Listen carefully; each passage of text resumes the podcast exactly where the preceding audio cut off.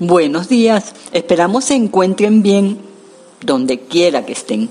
Que este año 2021 sea de provecho, que cada día constituya tanto una oportunidad como un paso más en sus proyectos.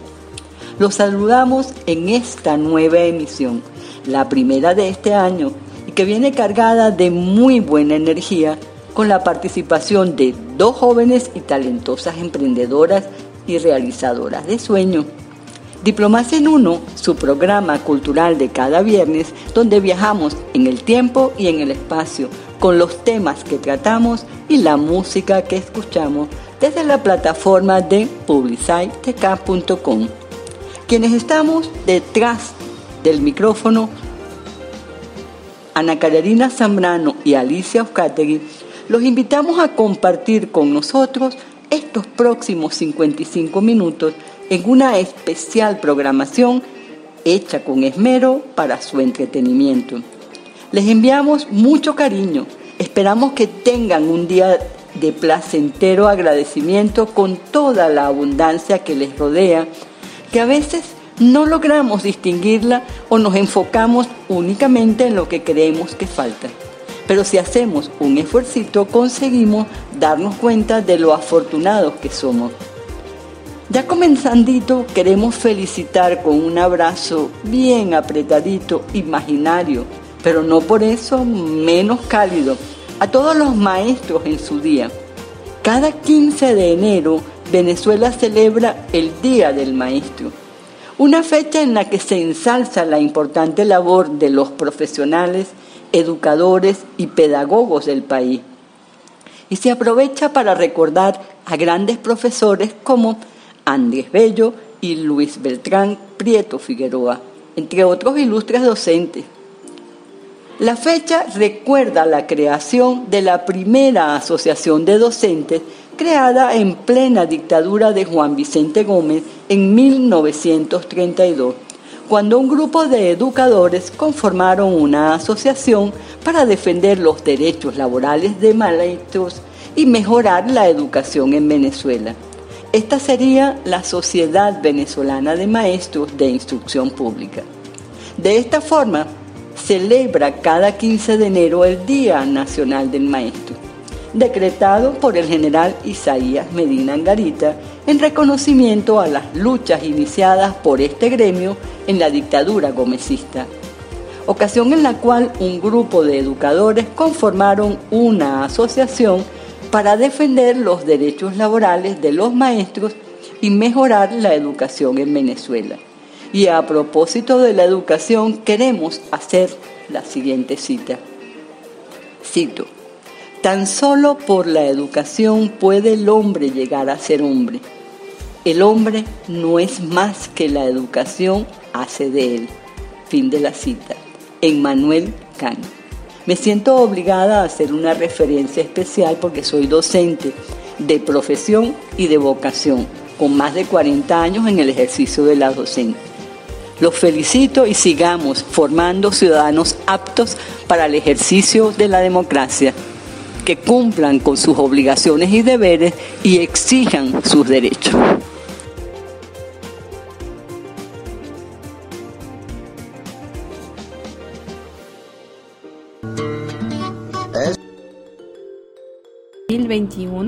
Alabando a los docentes y además con la compañía de dos extraordinarias jóvenes que no se amilanan ante ninguna circunstancia y que a todo evento encuentran la oportunidad de materializar sus anhelos. Como dice la sabiduría popular, el que busca, encuentra.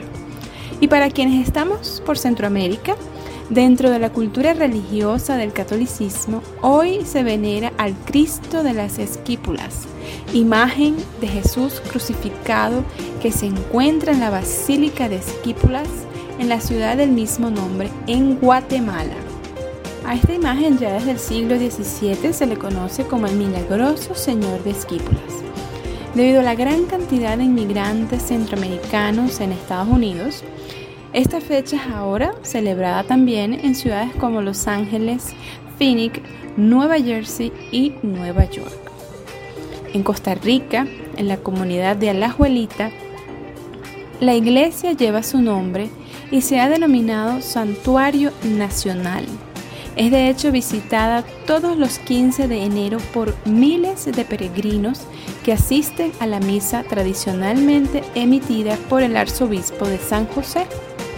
Como parte de esta tradición religiosa que distingue el gentilicio y la cultura centroamericana, los fieles llevan almuerzo y extienden sus manteles al aire libre en el lugar que anteriormente estaba lleno de potreros y pastizales. En Nicaragua también se venera y celebra con gran concurrencia la imagen milagrosa del Cristo Negro en la ciudad El Sauce León. Obviamente, las formas de expresión se mantienen con los protocolos vinculados con la pandemia. No obstante, la tradición está allí vigente.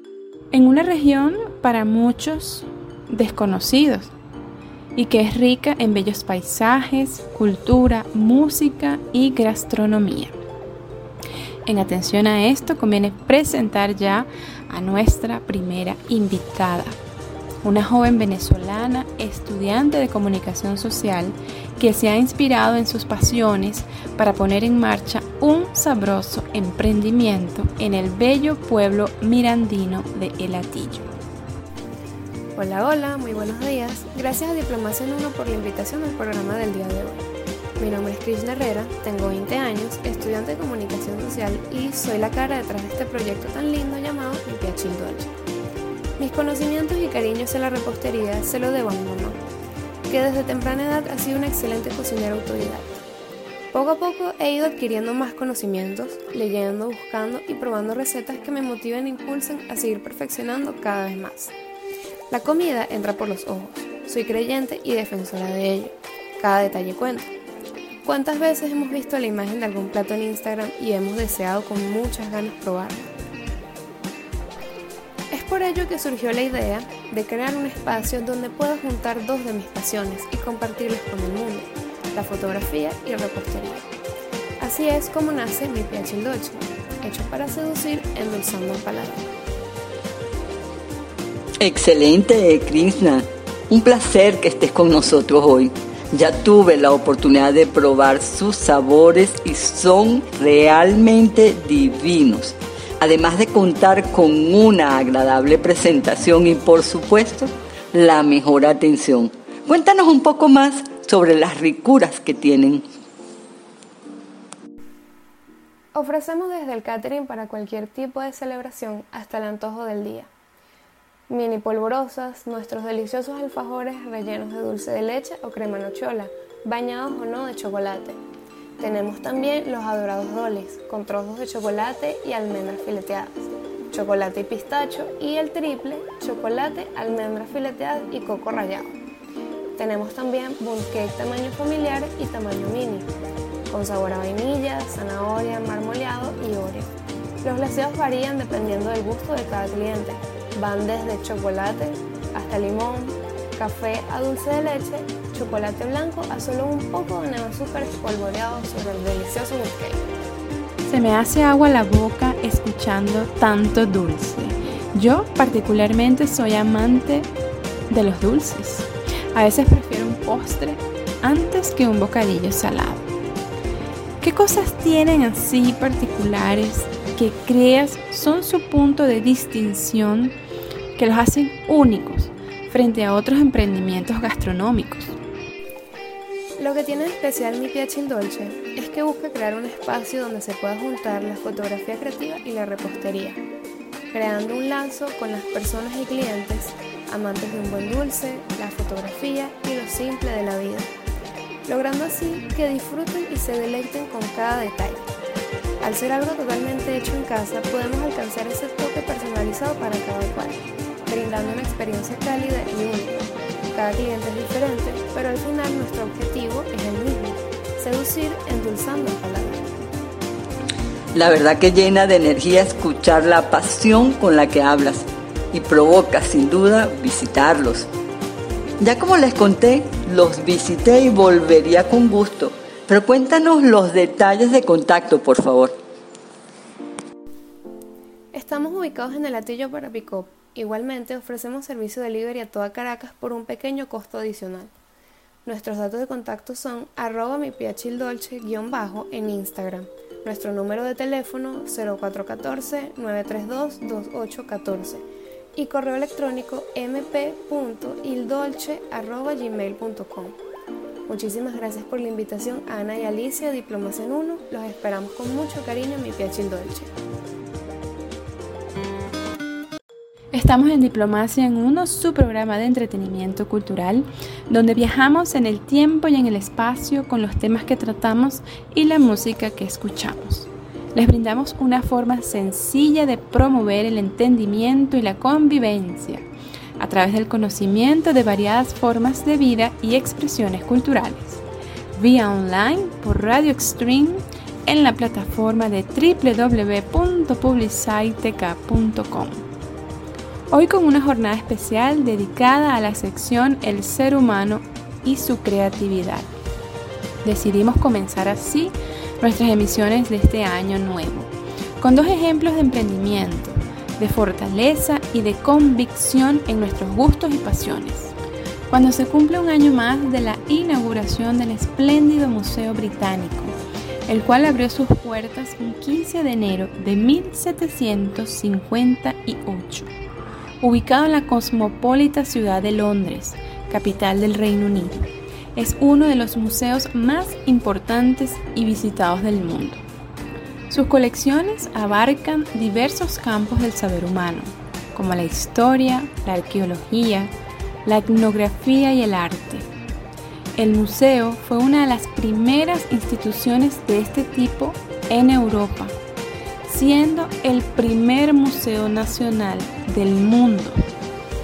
Tiene bajo su custodia más de 8 millones de objetos de todos los continentes. Cuenta con la mayor sala de lectura de la Biblioteca Británica.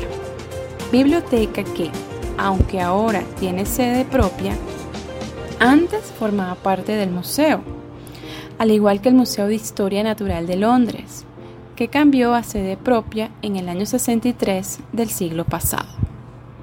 La sección del Antiguo Egipto la más importante del mundo después de la del Museo Egipcio del Cairo. En el interior de los museos, el infinito se somete a juicio. Esta es una expresión atribuida al músico Bob Dylan y que expresa de alguna manera la inmensidad en la que uno se sumerge cuando atraviesa la puerta de un museo. Con este preámbulo damos paso a nuestra segunda invitada de hoy, la joven Zuleika Puente, quien es de profesión contadora pública especializada en finanzas, pero que nos va a compartir un ámbito diferente de su vida y que compagina con sus actividades diarias, el arte de la escritura. Hola, hola, un saludo a todas las personas que nos están escuchando a través de este espacio. Quiero iniciar dando las gracias por la invitación y la oportunidad que nos están ofreciendo a los nuevos artistas en estos medios de, comunicación.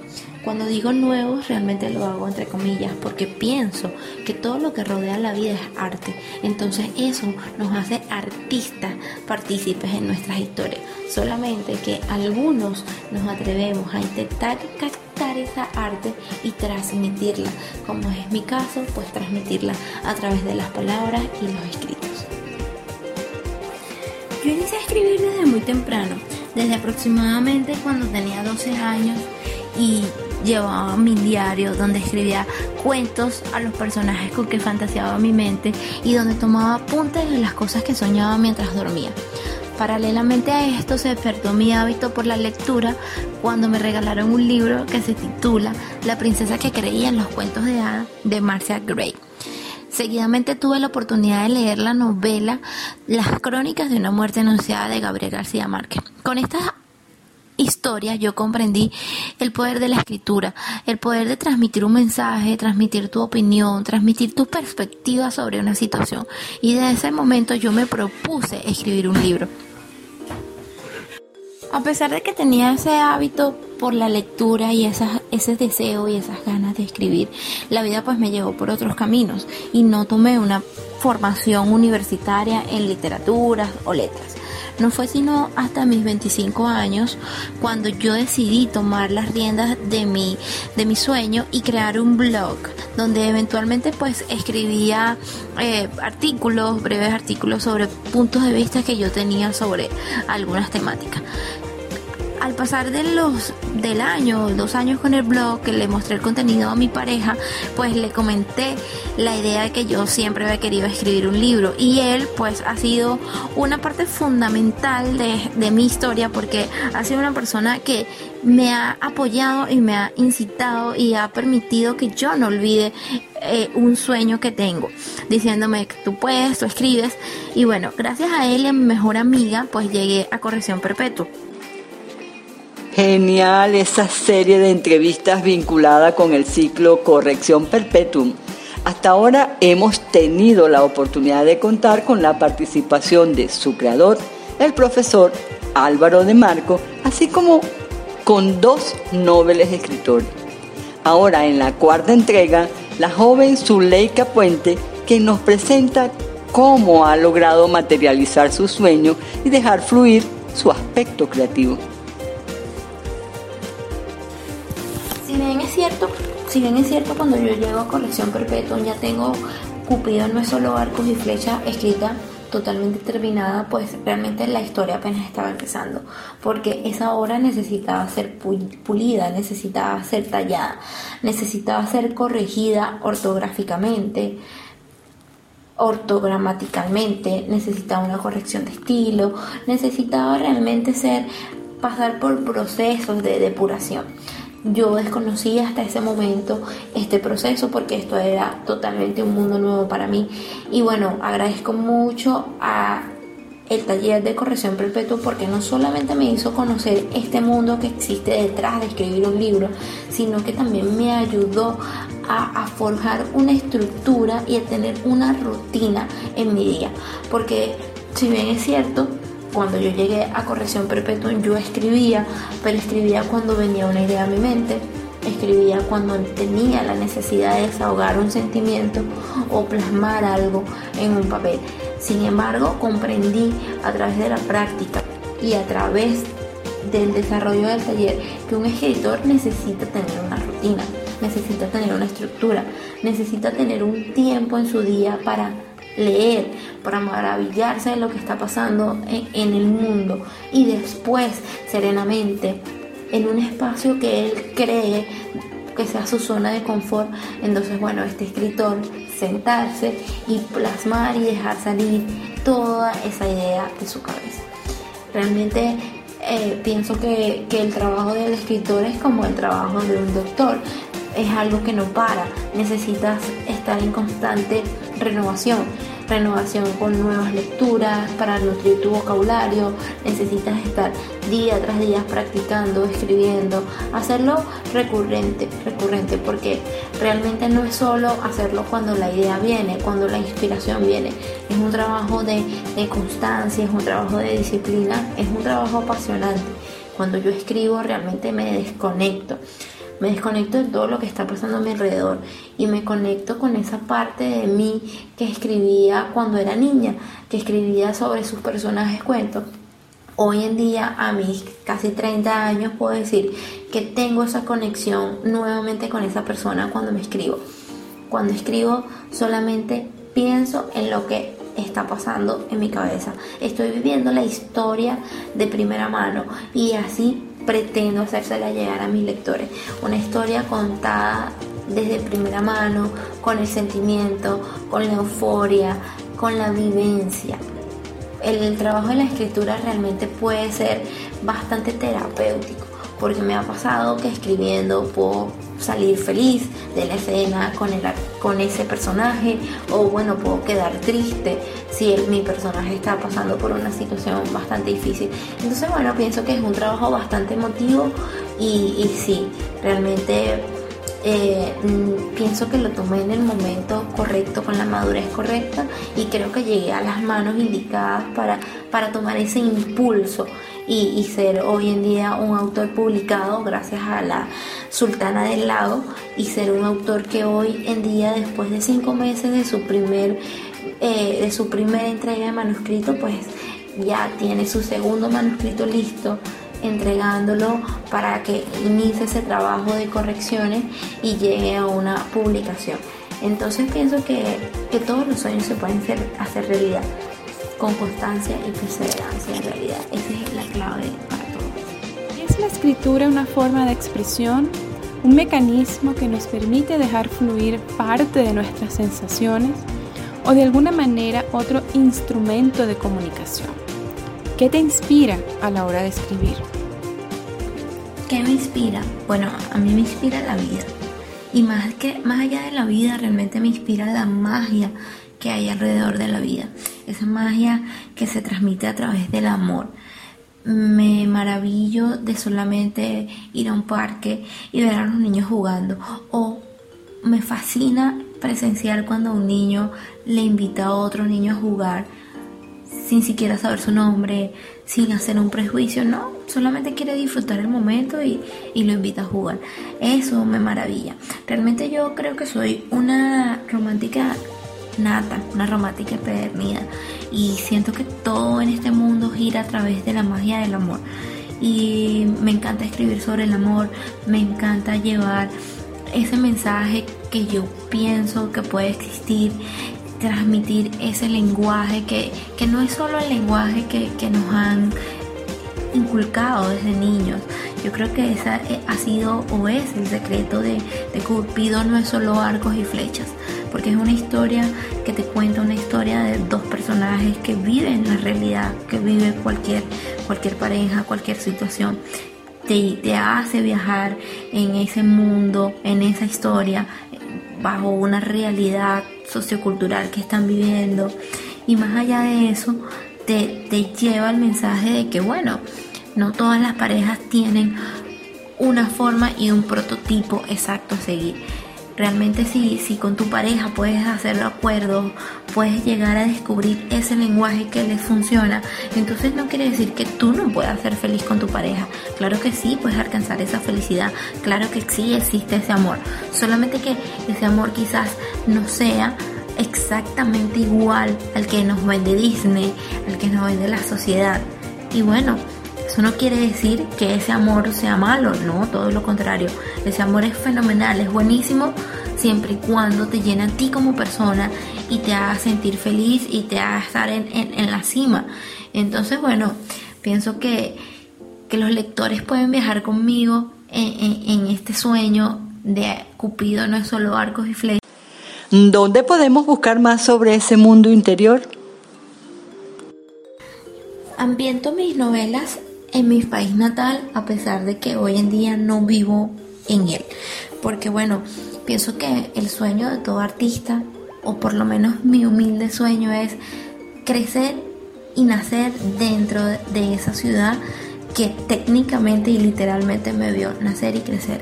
Por eso sigo ambientando mis obras allá, quiero rescatar lo positivo, quiero mostrar al mundo lo maravilloso que existe y que hay. Y bueno, eso es lo que me motiva principalmente a ambientar mis historias allá. En mi segunda novela, que está entre en este momento pues en el proceso de corrección, también hablo del amor.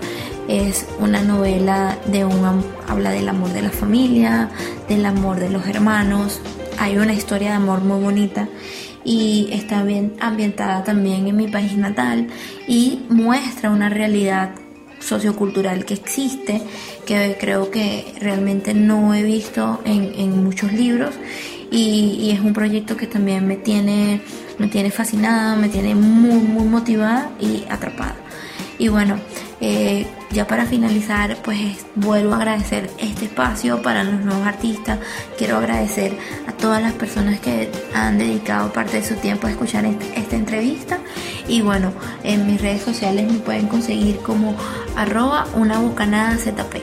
Una bocanada porque pienso que puedo descargar todo, todos esos pensamientos y todas esas emociones y sentimientos que quiero transmitir, así como el humo, como una bocanada de aliento. Entonces, bueno, esas son mis redes sociales Y nada, muchas gracias por todo. Bendiciones. Ya casi para finalizar nuestra producción del día de hoy, agradecemos nuevamente la participación de las invitadas Krishna Herrera de Mi Piazzi Il Dulce y Zuleika Puente, escritora y tallerista de corrección perpetua. Y por supuesto, a todos ustedes quienes se conectaron con nosotros el día de hoy. En este caso, nuestras invitadas ambas, con sus emprendimientos y testimonios, nos embargan de optimismo y buenas vibraciones para comenzar este nuevo año. Así es, un año que comienza cuesta arriba, que nuestras habilidades serán puestas a prueba, pero que debemos gozar y procurar siempre remontar la ola. Vivamos un día a la vez. Estamos a la orden para ustedes en nuestras redes sociales donde nos pueden escribir y solicitar temas para la programación. Gracias a todos aquellos que se conectan con nosotros desde Venezuela y el mundo. Nos mantenemos en contacto por las redes sociales en Twitter, Facebook e Instagram como arroba diplomacia en uno y vía correo por diplomacia en uno arroba gmail.com. Nos despedimos hasta el próximo viernes. Sigan con la excelente programación de Radio Xstream por publicitek.com y que tengan un super fin de semana lleno de creatividad e inspiración.